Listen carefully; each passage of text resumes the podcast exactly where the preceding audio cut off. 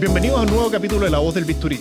Hoy tenemos como invitado al doctor Juan Pablo Andraez. Él es anestesista, intensivista, además deportista. Y viene a hablarnos de los beneficios que tiene el deporte en la vida diaria y cómo esto puede prevenirnos el día de mañana el ingreso a la UCI. Así que, Juan Pablo, muchas gracias por estar acá. Agradezco que hayas aceptado la invitación.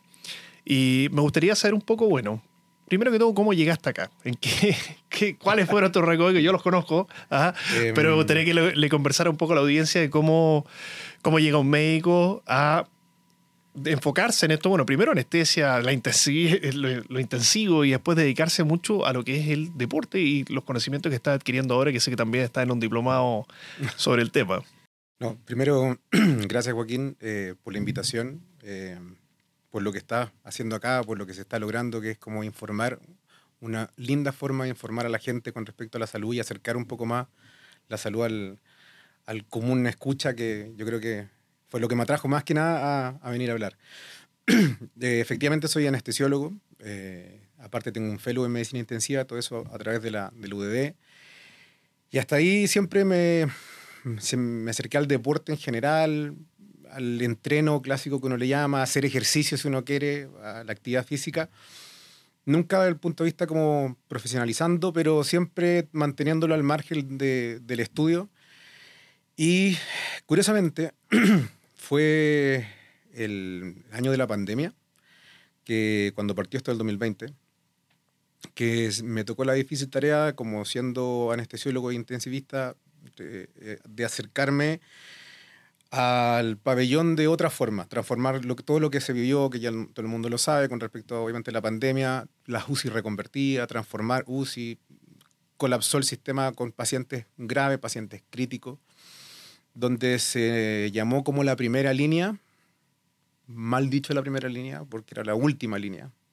Eh, lo conversé una un día contigo, cuando uno cae en la UCI es como el equivalente de estar 6-0 abajo, un partido, quedan tres minutos de alargue y tratar de darlo vuelta. Vais jugando muy en contra. Si ese partido te pilla bien parado o no te pilla bien parado, va más allá de esos tres minutos, sino que es cómo entrenaste y cómo tu equipo puede afrontar esa carga que se te viene encima. Y más encima estés jugando visita. Y viendo Mucha esto, analogía deportiva. y viendo esto, eh, cuando se hizo un análisis y uno veía tanto la literatura como verlo día a día, lamentablemente la gente que se agravaba más y la que finalmente fallecía eran pacientes frágiles, que es poco inevitable por decirlo así, que eran pacientes con muchas patologías crónicas, añosos. Es como, entre comillas, eh, esperable dentro de una UCI por siempre. Eh, son siempre esos pacientes los que caen en la UCI, recaen en la UCI, muchas veces no salen de la UCI. Y en eso fue un impacto el empezar a ver gente joven. La gente joven que empezó a caer en la UCI, la gran mayoría era gente que era, no tenía actividad física, era obesa y tenía pato- patologías crónicas que comúnmente uno ve al pacientes más añosos. Eh, y ahí, bajo esa mirada, dije, chuta, estamos llegando súper tarde. Ya no es solamente cuando tiene uno tiene 80 años. O sea, hay gente de veintitantos años que está cayendo en una UCI, porque el COVID, lo que era o no, fue como un diagnóstico de situación, fue una radiografía a la sociedad de cómo estamos. Fue como un test de esfuerzo A la sociedad. a la sociedad Sí, completa, ¿no? Claramente. Exactamente. claramente. O sea, se- Psicológica y físicamente. sí. Y cuando lo vi ahí dije, eh, parece que estoy un paso atrás. Me encanta eh, anestesia, lo sigo haciendo, me encanta el intensivo. Em, la razón por la cual me gusta es porque me encanta entender el cuerpo humano. Me encanta como ir a la fisiología, ir a lo básico, tratar de, estru- de estrujar como ese conocimiento al máximo. Y me di cuenta que quizás se estaba haciendo mucho en ese mundo eh, cuando ya es la última línea de defensa y prácticamente ya, pero ¿cómo prevengo esto desde un inicio? ¿Cómo con medicamento? O sea, no, nos estamos yendo por otra línea. Y ahí cuando llegué dije, parece que la clave está en moverse. No estoy hablando de ser un atleta, estamos hablando de moverse, hacer algo de actividad física y ahí me puse a leer. Me puse a leer, me puse a leer, 2020, 2021. Y de ahí, aparte, eh, empecé a profesionalizar yo también con el, con el entrenamiento, eh, hacer más deporte, conocí también el, el, CrossFit, que es una modalidad de entrenamiento específica, y ahí empecé a enganchar, decir, para, hey, por acá parece que va, y parece que la medicina deportiva tiene más de prevención de lo que uno cree. Y ahí encontré como un poco un nicho que, creo que para donde estoy apuntando actualmente. Súper interesante, yo creo que es como un poco los fenómenos que ocurrió con, la, con las mutuales de seguridad, que antes de, de empezar las mutuales eran miles de accidentes laborales al día. Y una vez que se introduce la mutualidad, eh, las mutualidades van principalmente a prevenir que ocurra el accidente, no a tratar a los accidentados.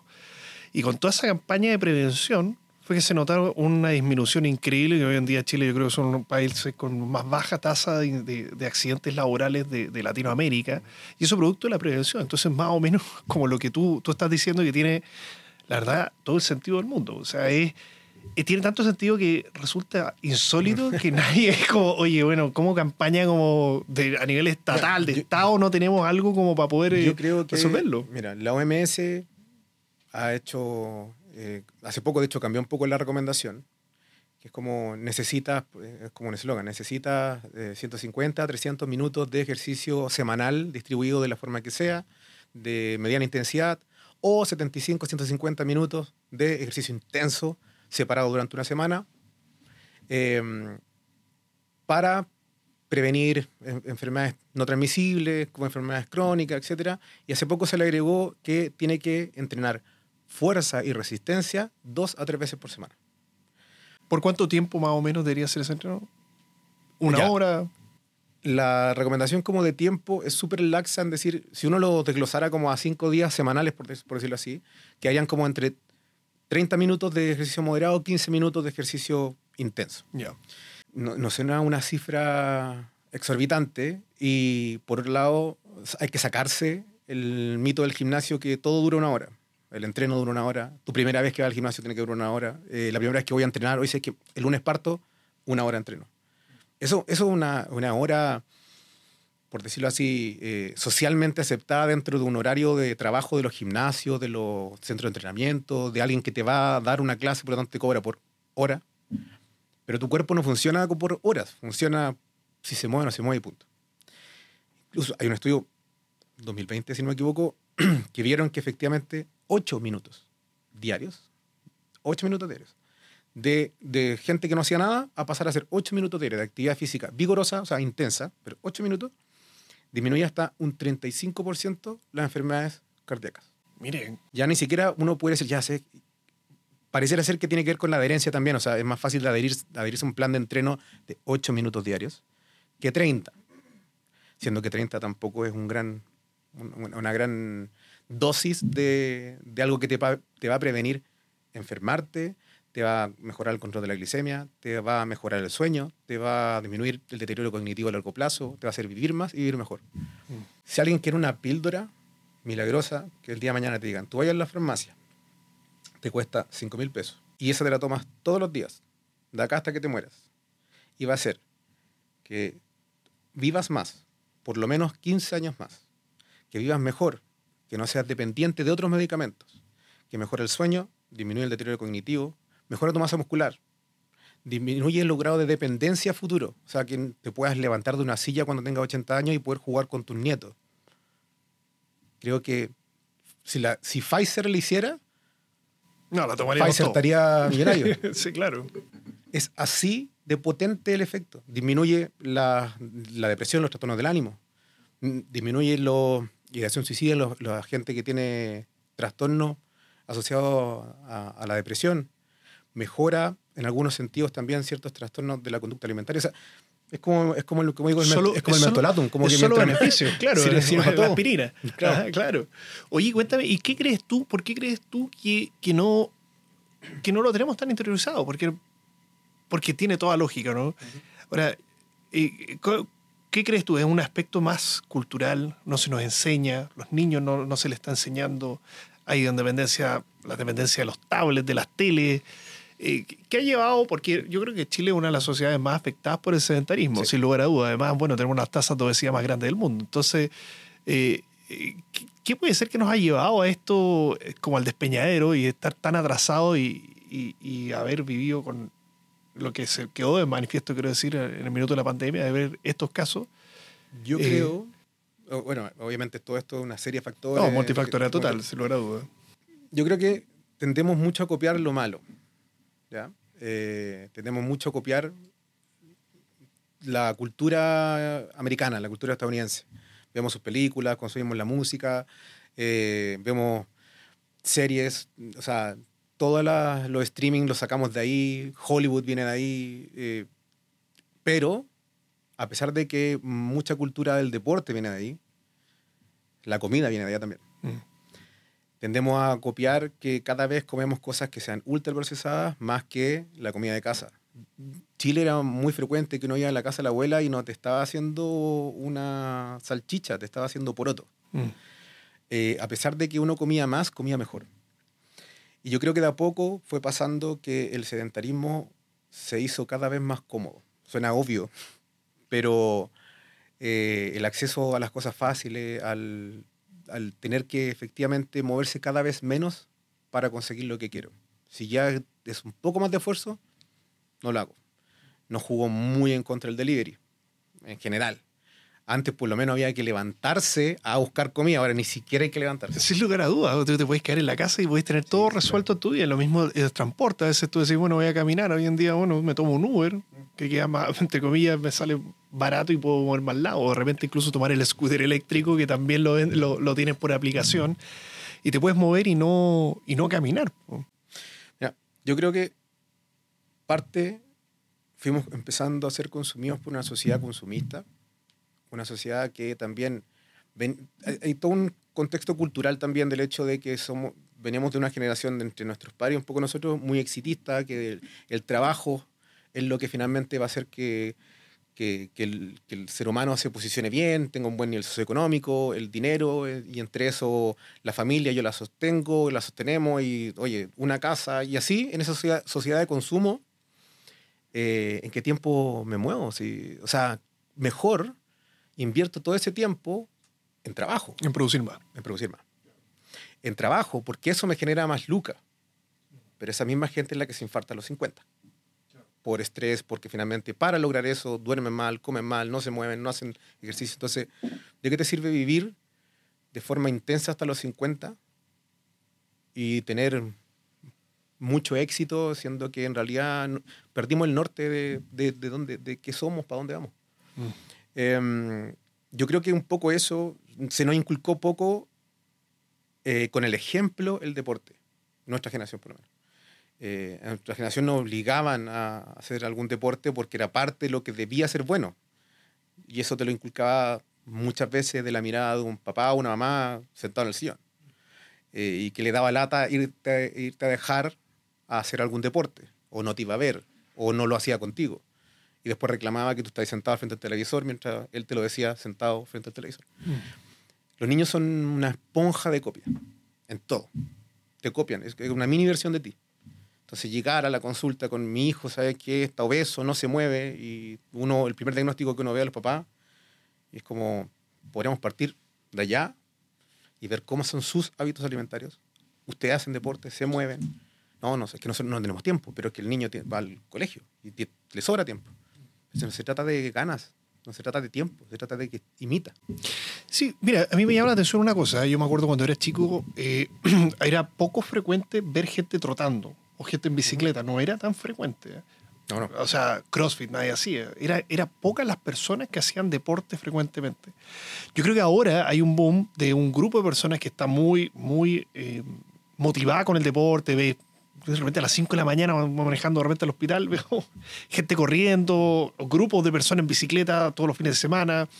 Entonces, me da la impresión que hay un grupo de personas muy motivadas que ha hecho más deporte y la masa de la población ha ocurrido lo que hemos hablado, o sea, que, que se restaron y que están más, porque antiguamente tenías que caminar más, tomar varias micros a veces para desplazarte, o, y eso, eso ha llevado a una vida más seden- sedentaria la mayoría, pero hay un grupo que se ha seleccionado, por así decirlo, de más deportistas y que han tomado más eso. Entonces, eh, yo creo que, bueno, hay, sin lugar a duda también falta un poco de, del, del área de motivación. ¿eh? Hay mucha gente, yo creo que va al gimnasio con un propósito que más que es un propósito de sobrevida o mejorar mi hábito, es verme mejor para el verano o tener un resultado delgado y, estar fit. Y que cuando no veo las calugas, bueno, digo, mejor para qué yo estoy haciendo esta cuestión. de hecho, eso mismo yo, algo que siempre le digo a la gente, entre pacientes, gente que finalmente hago, hago coaching, etcétera, digo, y siempre la misma pregunta como, ya, pero doctor, ¿qué hago entonces para bajar de peso? Y yo, ya, pero la pregunta, partimos mal porque el entreno, el entrenamiento, como se conoce, actividad física, lo que estamos hablando, es muy malo para bajar de peso. Es súper controversial lo que voy a decir, pero es muy malo para bajar de peso. A menos que seas Michael Phelps y que entrenas ocho horas diarias, es una muy mala medida para bajar de peso. Lo que finalmente cambia tu composición corporal puede ayudar el entrenar. Pero tienes que pensar algo. Asumamos que el promedio de la humanidad donde funciona con el pensamiento de una hora de entreno. Ok. Una hora de entreno, no puedo todos los días porque obviamente me tengo que ajustar. Tres veces a la semana. Perfecto. Una hora de 24 es un 8%. Tú, en los días que entrenas versus los días que no entrenas, hay un 8% de diferencia en tu metabolismo, actividad, etc. Versus el que no hace nada, ese día, es un 8% de diferencia. Eso, si le sumamos que tu cuerpo es una herramienta perfecta de adaptación, porque es el auto perfecto, es como el auto en carretera, es como que trata de cada vez consumir menos, agarra el vuelito. Al poco tiempo, ese 8% ya es irrelevante. Hay dos fenómenos aparte. Tres, si se quiere. Uno, la, sobrecompensación. Estoy yendo al gimnasio, a ¿Cómo va? Me voy a dar el gustito. Sí, claro. Uno se paga con comida muchas veces. Hay una, hay una me lo merezco. Hay una, el me lo merezco. Hay una sesión muy importante emocional con la comida, eso lo tenemos todos. Em, pero entonces está la sobrecompensación, está la, ese día que fui a entrenar, estoy un poquito más cansado, ya no subo tanto la escalera, ya no me voy a ir en bici, me voy a ir en auto. No, es que... y cumplí mi cuota de deporte del día, o sea, ya... Suficiente. Claro. Eh, y la otra es que el día siguiente, si más encima fue muy intenso, porque tenía que ser una hora al máximo, porque así me lo dijeron que tiene que ser la clase, el día siguiente oh, no me puedo mover, me duele. No, no quiero volver a hacerlo de nuevo hoy día, voy a esperar hasta mañana. Entonces ya el siguiente día tampoco entrenas y más encima como te duele, ah, no, es que no, no voy a subir la escalera.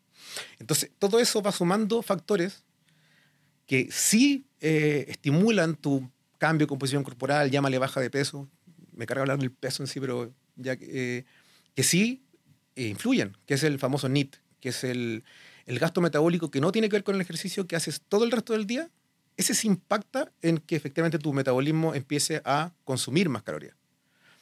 Pero esa, esa hora de ejercicio es prácticamente irrelevante. Para ese fin, ojo. Y tú me dices, bueno, entonces ¿para qué entreno? No, no, es que por eso. No hay que mezclar. Son dos, son dos cosas distintas. Mm.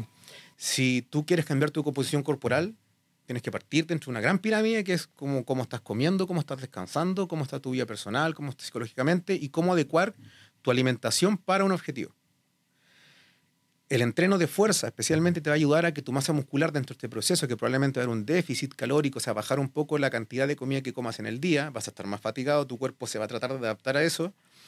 El entreno va a ayudar a que tu masa muscular se mantenga en un nivel más o menos suficiente para que sigas consumiendo sigas metabolizando, sigas quemando, por decirlo así. En eso te va a ayudar el entreno. A mantener una composición corporal donde si yo el día de mañana digo, ¿sabes que como mil calorías menos? Voy a bajar de peso. Voy a bajar agua, grasa y masa muscular. ¿Qué pasa? Esa masa, masa muscular cuesta reponerla nuevamente. Cuesta volver a generarla y construirla. Entonces, ¿qué pasa? Pasan unos tres meses que hoy si es que he bajado 6 kilos, 7 kilos y porque estoy comiendo mil calorías al día. Deporte, no, nada, que, porque me canso, estoy medio fatigado. Claro, si no estoy comiendo nada. Claro, bajaste gran parte del peso, pero bajaste mucha masa muscular, que es tu masa metabólicamente activa, lo que gasta energía. La grasa es una, es una masa que es... Depósito de energía. Depósito, tiene muchas funciones endocrinas, hormonales, que son muy importantes. Uno tiene que tener grasa en el cuerpo. Eh, pero efectivamente, cuando tratas, tu cuerpo se adaptó nuevamente y dice, ok, estoy en carretera, llevo tres meses yéndome a la misma velocidad, voy a empezar a gastar menos. Y en ese gastar menos, tu cuerpo puede decir, oye, pero si es que ahora estaba comiendo lo mismo y me empecé a aumentar nuevamente de peso. Y empieza a aumentar la masa grasa. Y tu masa muscular se cae mismo. Entonces, en eso han sentido que el entreno para ese fin tiene un objetivo potente, pero no es para bajar de peso, no es como voy a comer lo mismo, una hora al gimnasio todos los días y con eso voy a bajar. Oye, Juan Pablo, cuéntame, ¿y por qué elegiste tú, dentro de todos los deportes variados que existen, por qué elegiste el CrossFit? Este, yo, sé que, yo sé que no hay nada más que le pueda gustar a un crossfitero que hablar del CrossFit. No, lo, he, tratado, Pero... lo he tratado de evitar. No. Eh, a ver, em, la llegada fue, yo creo que como la mayoría es como, me aburrí el gimnasio, no hago deportes colectivos. Eh, mi grupo de amigos en general no es como que, oye, están todos yendo a jugar tenis, pádel muy famoso. Eh, también, hay, otro, gran grupo que le gusta hablar mucho el pádel. La bichanga fútbol de los fines de semana. No tenía como un grupo que específicamente fuera eso. ¿Ya? Y de rebote caí en un box de CrossFit. Ya, yo decía lo mismo. Ah, CrossFit. lo único que que son pura gente que finalmente como se nutre de, que le, de hablar de eso. Ya, y a medida que cuando empecé a ir, lo encontré muy entretenido. Muy entretenido. ¿Por qué? Porque el CrossFit es una, es una marca, básicamente, pero es una modalidad de entreno, que la modalidad es que son movimientos funcionales, que son altamente variados, hechos a una alta intensidad. Ese es como el slogan el hecho de que sean altamente variados es lo que lo hace entretenido. Es lo que hace que la clase del lunes sea distinta a la del martes, la del miércoles, la del jueves, la de y así. Y en, algún momento tiene tantos movimientos distintos que realizar y que aprender. En algunos que eres medianamente bueno, en otros muy malo. Que siempre te vas a sentir que te estás superando. Porque tiene, no es por ejemplo el hecho de ser powerlifter que se llama que son una, modalidad de un tipo de deporte que tiene tres movimientos fundamentales, que el prepanca, el peso muerto eh, y el prepanca, peso muerto y el squat y el eh, la sentadilla con peso. Eh, o el levantamiento olímpico, que son dos movimientos, que es el envión y el arranque, el snatch y el clean y jerk.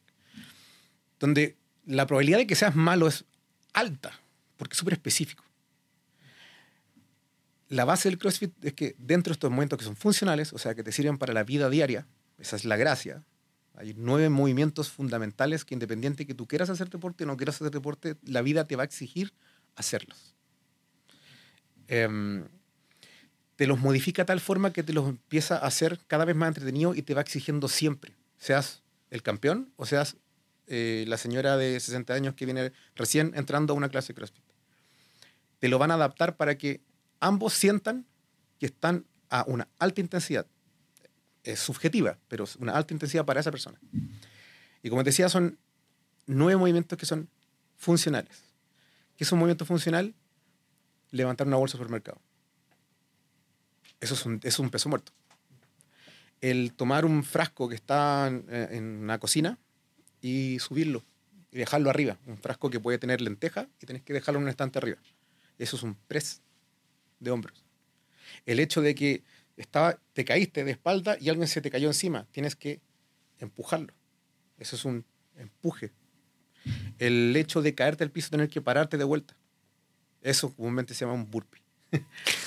un burpee. los, trágicos burpees. Entonces, son movimientos que, independientemente que uno quiera o no, los vas a tener que hacer en algún momento. Él dice, no, es que yo no, mi rodilla la tengo mala, así que yo no voy a hacer sentadillas. Ok, perfecto, pero ¿por qué tiene la rodilla mala? y entra en un círculo de que está mala porque no hace 60 días.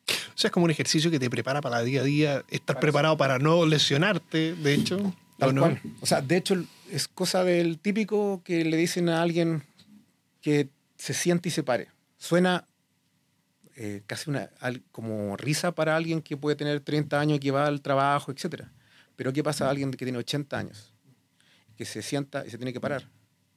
La vida lo, le dijo, siéntate y párate, en algún momento y ya no puede. Pero ¿por qué hay gente de 80 años que sí puede?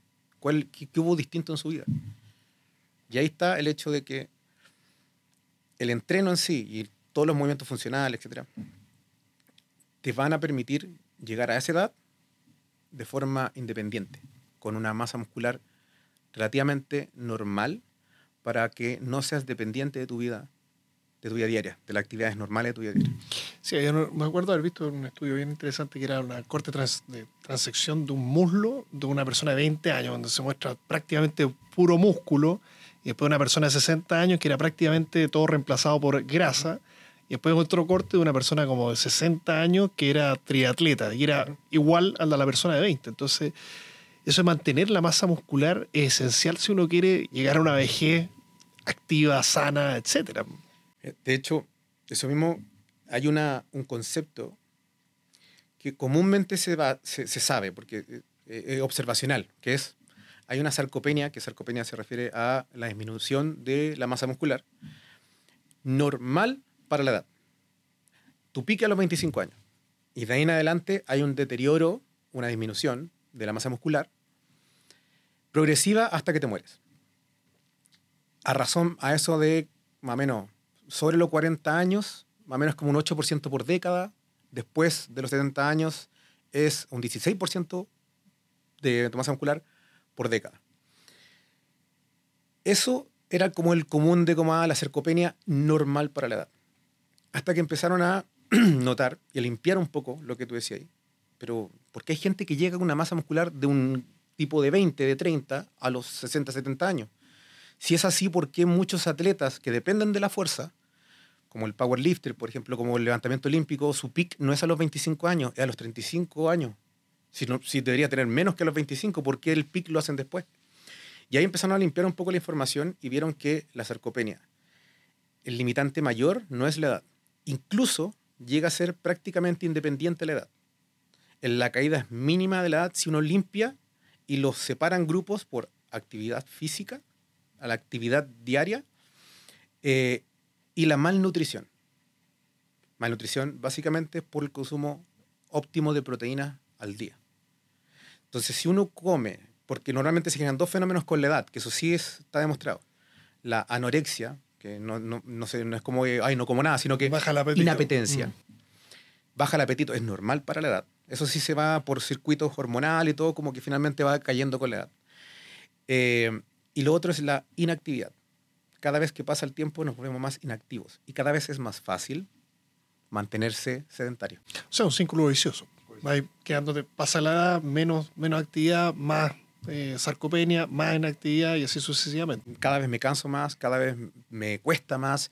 Es que, ¿cómo voy a hacer eso si yo ya no puedo? O sea, como hay, un, hay un dicho eh, que dice, ¿cuál es el mejor momento para plantar un árbol?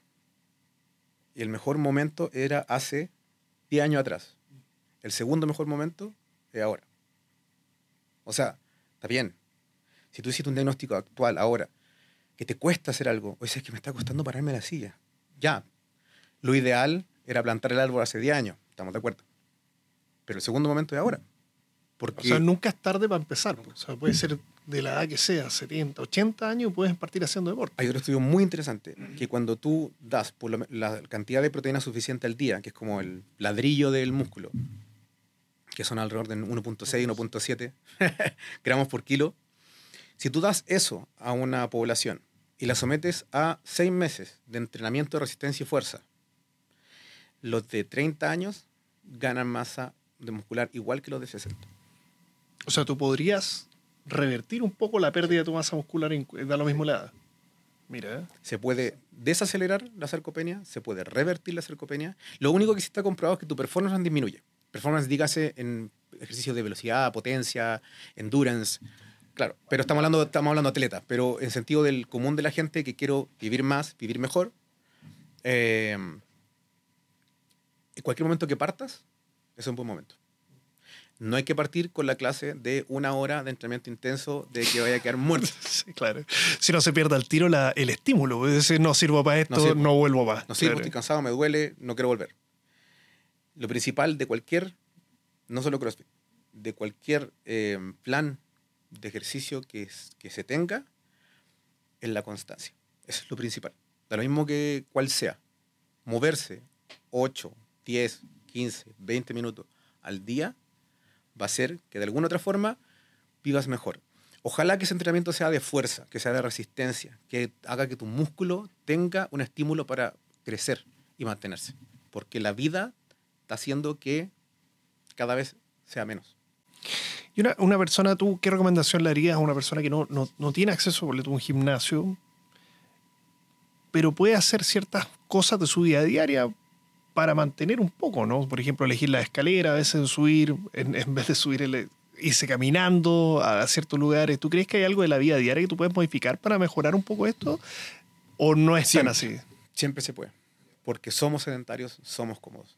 Em, trabajar, hoy esto suena muy desde la vereda al frente, ojo, porque hay gente que trabaja en una construcción y todo su día lo pasan haciendo actividad física, Sí. es una actividad altísima.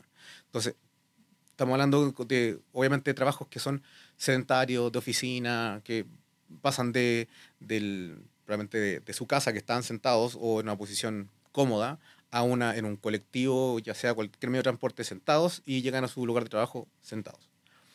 Algunos de esos hay que hacerlos parados. Es el, como el básico. Estar de pie, Estar de pie. simplemente. Estar de pie es una de las cosas más difíciles que es, que es para el ser humano, pero la tiene demasiado interiorizada.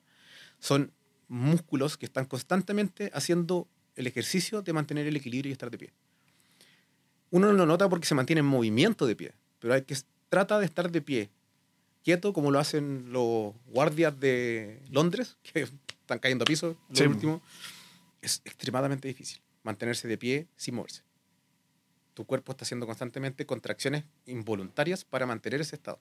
Es un consumo tremendo. Mira, interesante, no lo hice, no lo hice súper pensar que era- sí, Es súper simple. es simple. Llegar a la casa y en vez de llegar y sentarte, llegar y hacer algo que te mantenga ocupado durante una hora, si es que se puede, que, te mantenga, que no te sientas. Lo que sea. No llegar y me... ah, estoy cansado y... Y tele. una cerveza. Es muy buena la cerveza, pero una sola. Eh, entonces, esa actividad puede parecer básica, pero es súper importante. En lo que dices tú, caminar, si una distancia corta, caminar, ocupar la escalera, son cosas que son, eh, pueden parecer burdas, pero son, el impacto es tremendo, es muy potente. Eso va a hacer que tu salud cardiovascular mejore, tu metabolismo sea más flexible, hay una flexibilidad metabólica también, y tu masa muscular tenga un poquito más de actividad. Ahora, si hablamos de ejercicios de resistencia, si no, pues ya, ok, perfecto, hago eso, pero me están hablando de actividad física, ejercitarme, hacer un, un entreno. Ya 15 minutos, pero ¿cómo pago un gimnasio si no tengo plata para pagar gimnasio? Puede ser correr. En ninguna parte del mundo eh, fuimos hechos para encerrarnos en una caja a hacer actividad física. O sea, al contrario, o sea, fuimos hechos para que en el aire libre hagamos actividad física. Trotar es de las formas que yo estoy de acuerdo que se, se ha tergi- tergiversado un poco el concepto, pero el, el correr, propiamente tal, el running, es un deporte. Hay gente que ocupa el running para, para entrenar, ya cuando se lesiona. Los, los que corren entrenan para correr. Mm. Tienen una masa muscular suficiente para soportar la carga del trote. El trote es algo que es la carga a tu extremidad inferior es potente. El impacto constante.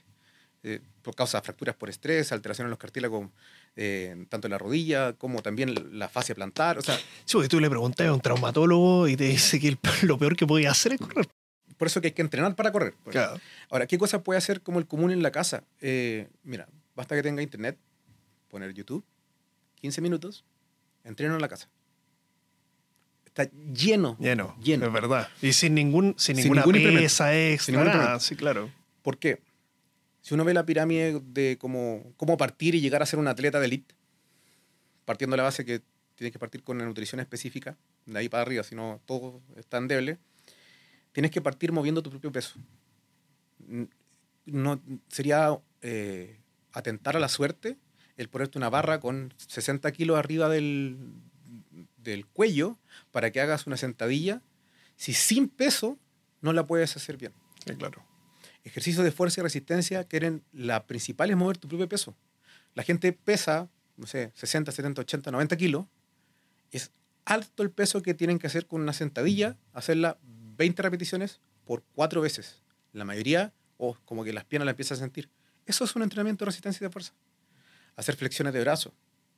También es un entrenamiento de fuerza. Quizás no puedo hacerla contra el, contra el piso. Bueno, eso algo quiere decir que no puedes hacer una flexión de brazo. Es tu propio peso.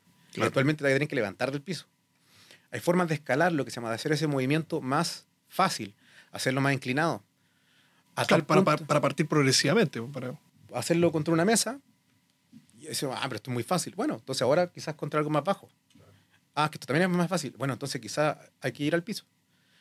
Si quizás la señora que tiene 60 años quiere partir esto y dice, no, yo incluso en la mesa como que no logro. Perfecto, contra la pared. Igual hay un grado de inclinación que va a hacer que trabaje y, y, que, haga, que haga el movimiento. Y así, se puede efectivamente hacer con cosas en la casa 15 minutos. Entrenar no tiene que doler, no pain, no gain, eh, no, no, no debería ser. El entrenar Como no- el lema, pero. eh, claro. Uno puede hacer un slogan, película y ponerte ahí en la camiseta, no pain, no gain. Pero en verdad el entrenamiento no debería doler. El entrenamiento que queremos que sea como sano, saludable, que sea para la, la longevidad, Para la longevidad, claro. Que te haga vivir mejor más calidad mejor. vida. eh, no debe doler, no te debe lesionar.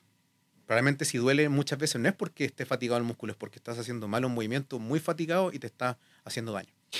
Oye, y bueno, yo- lo que hemos hablado también nosotros, que hay muchos mitos sobre todo esto, etcétera, ¿no es cierto? Sobre lo que es el deporte, las diferentes cosas que hay.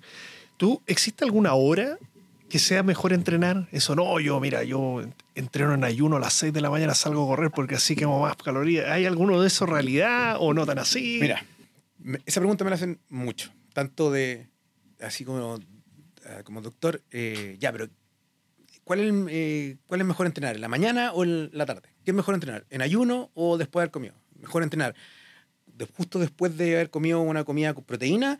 Y, y ya, partamos de otra base. ¿Mejor entrenar para qué? Porque no te puedo responder si no es que me dices para qué.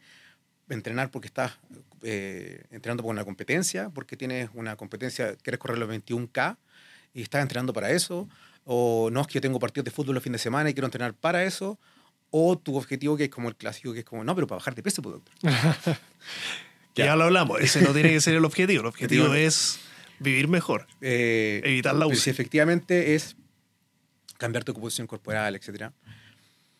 No hay una mejor hora para entrenar que la que tienes más ganas. Súper básico.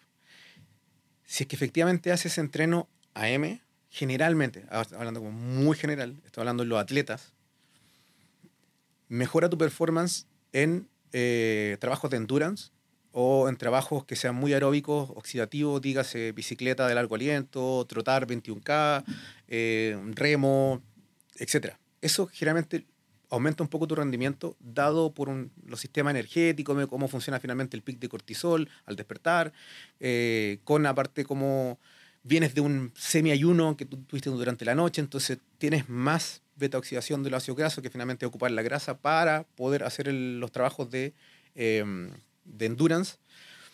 Eh, pero estamos hablando de performance. Estamos hablando de alguien que está... Otro nivel. Sí, estamos hablando de elite. Y tú, lo- la fuerza, los ejercicios de performance de fuerza tienden a mejorar durante la tarde.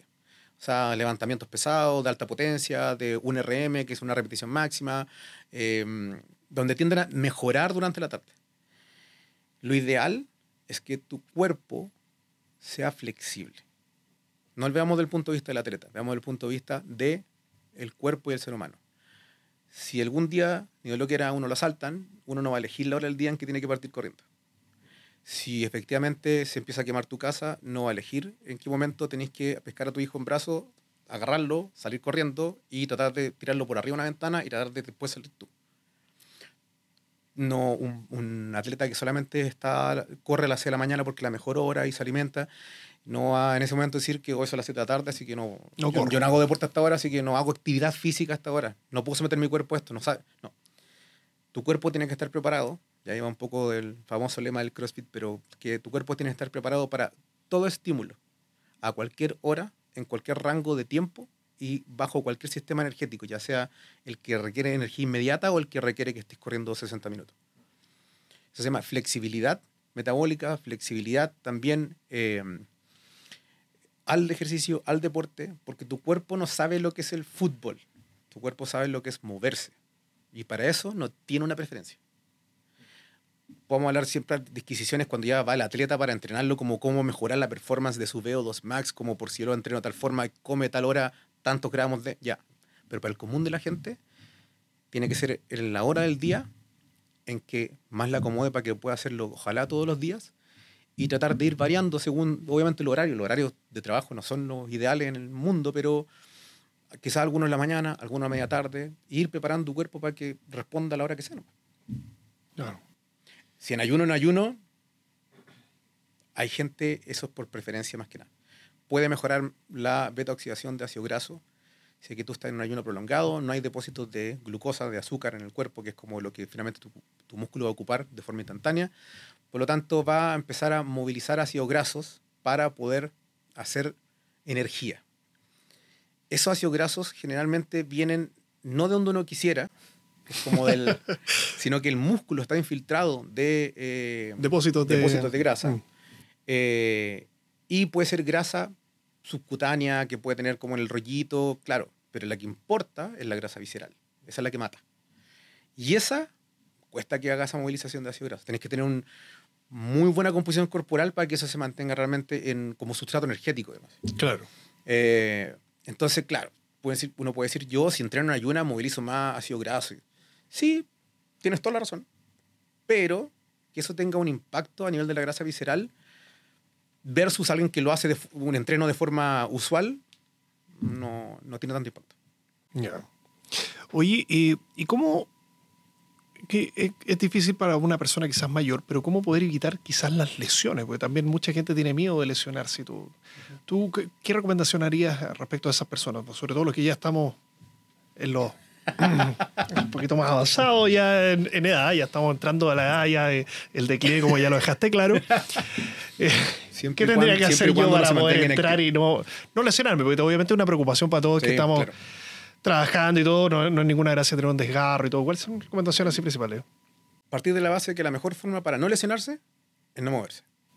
Ah, esto estoy bien. Va por un muy buen camino. Pero es como, amigo, uno tiene que caminar, tiene que. O sea, es un, es un- algo poniéndolo en un chiste diciendo como.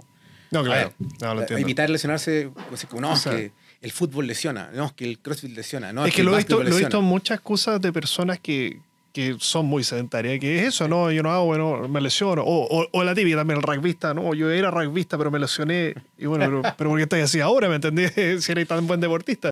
Sí, como ven las películas, como bueno, yo voy a ser seleccionado de, o el típico que dice, no, yo iba a jugar fútbol profesional, me lesioné la rodilla y nunca. Claro. O sea, también, las lesiones pasan independiente de si uno haga deporte o no haga deporte. Sí, las lesiones pasan porque la vida, te- nosotros somos un cuerpo en movimiento y por lo tanto estamos sujetos a que la, la vida nos impacte y nos lesione. Eh, ahora, la mejor forma que hay para prevenir lesiones es entrenar a tu cuerpo para soportar todas esas impases que te pueda dar la vida que potencialmente te puedan lesionar. Eh, hay una como un, un concepto de lesión que es eh, la lesión ocurre cuando el tejido es sometido a una carga mecánica más alta de la que puede soportar. Claro. Y en ese que puede soportar está el hecho de, mientras menos entrenes, menos puedes soportar, más alta es tu probabilidad de lesión. O sea, es todo lo contrario. Tú, si quisieras evitar la lesión, tenés que entrenar más. Ese es el tema. Primer concepto, para poder evitar las lesiones hay que entrenar más, hay que ejercitarse más, pero ejer- ejercitarse mejor. Bien, claro. Y bien asesorado para muchos que Y ahí está el otro. Mm, Tratar de, as- de asesorarte por alguien kinesiólogos deportivos, eh, efectivamente eh, entrenadores, preparadores físicos que estén metidos en el tema y que sepan cómo te mueves para evitar que te lesiones. Siempre eh, tiene que partir mecánica, consistencia, intensidad. Mecánica, una buena mecánica de movimiento y solamente cuando tengo una buena mecánica de movimiento paso a la consistencia. ¿Cuántas veces me la puedes hacer esa repetición, esa forma de entrenar igual? Cuando recién eso está de la mano, le agrego intensidad, no al revés. Si yo lo hago al revés, me lesiono.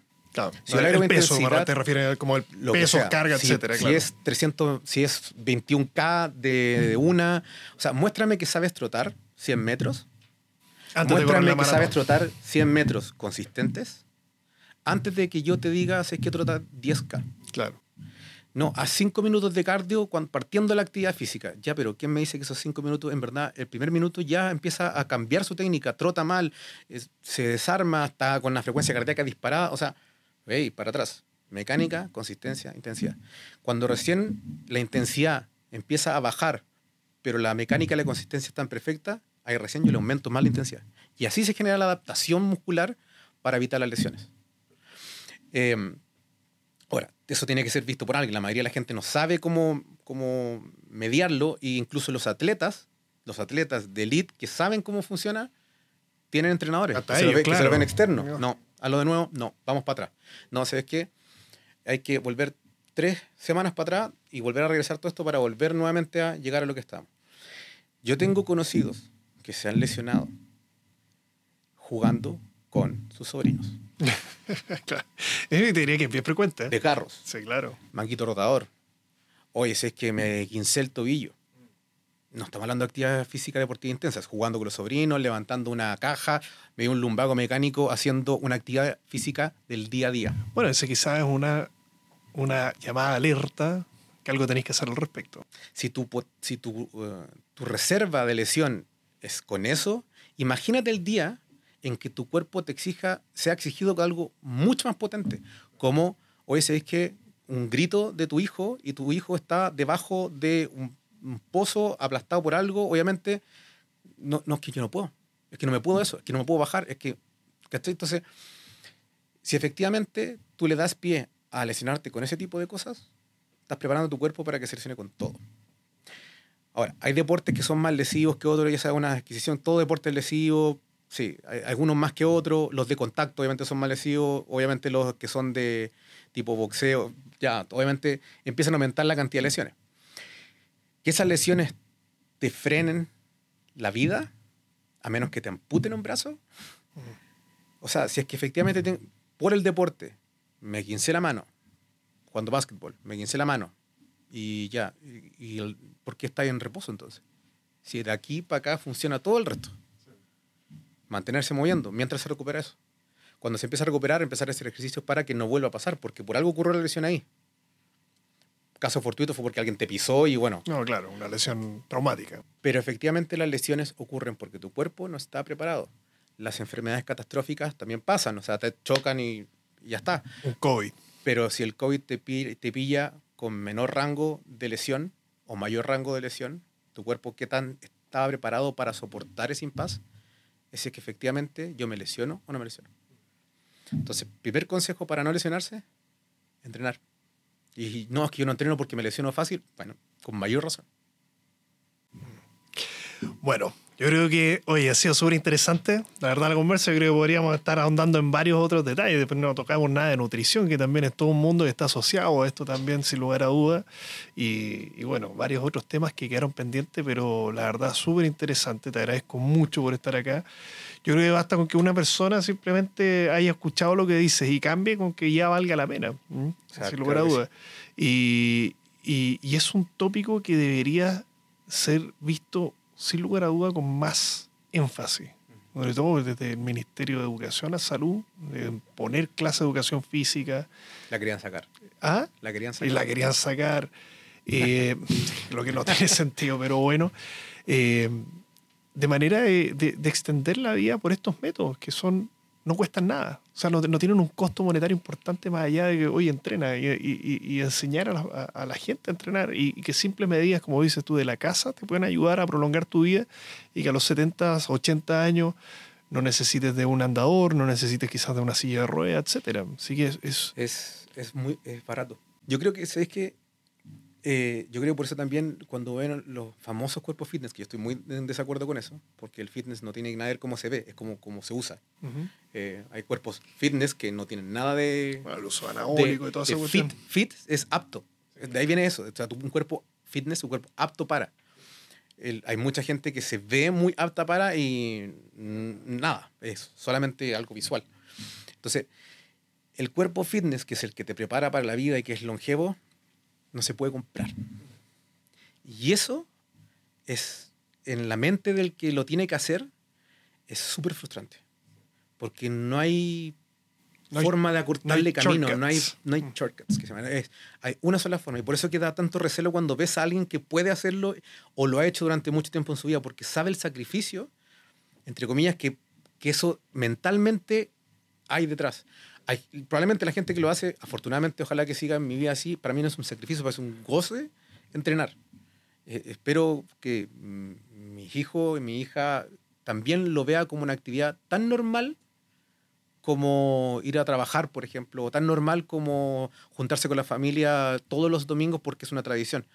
Eso que es, normalizar una actividad, espero que en algún momento el entrenar, el moverse, se normalice, se normalice en la vida de la gente. No sea algo que tiene que ir en auto para y, y es ahora ir a entrenar y es como un trámite que, oh, qué lata. Mm. O sea, está bien. Es una, es una prescripción, que llámese como una receta, que cuesta seguir al principio. Después es un hábito. Y la mejor forma de cambiar un hábito es rodeándote con gente que sigue ese, mismo hábito. Mm. Así que si alguien quiere efectivamente como meterse en el mundo de entrenar y mejorar su vida, lo principal es juntarte con gente que lo haga. Rodeate de gente parecida, si podéis Es la forma más fácil de cambiar un hábito. Bueno, Juan Pablo Andrades, oye, los dejo a todos invitados para que nos vean en el podcast, en Spotify, Apple eh, Podcast y también en Google Podcast. Así que un gran abrazo a todos. Nuevamente, muchas gracias, Juan Pablo. Espero tenerte más adelante también. Puedes hablar de anestesia, intensivista, todo lo que pueda tener. Es multifacético el hombre, además, actor. ¿ah? Y músico. Y músico. Se tiene una banda también, participa en una banda. Así que nos vemos todos, que estén muy bien. Un gran abrazo. Muchas gracias.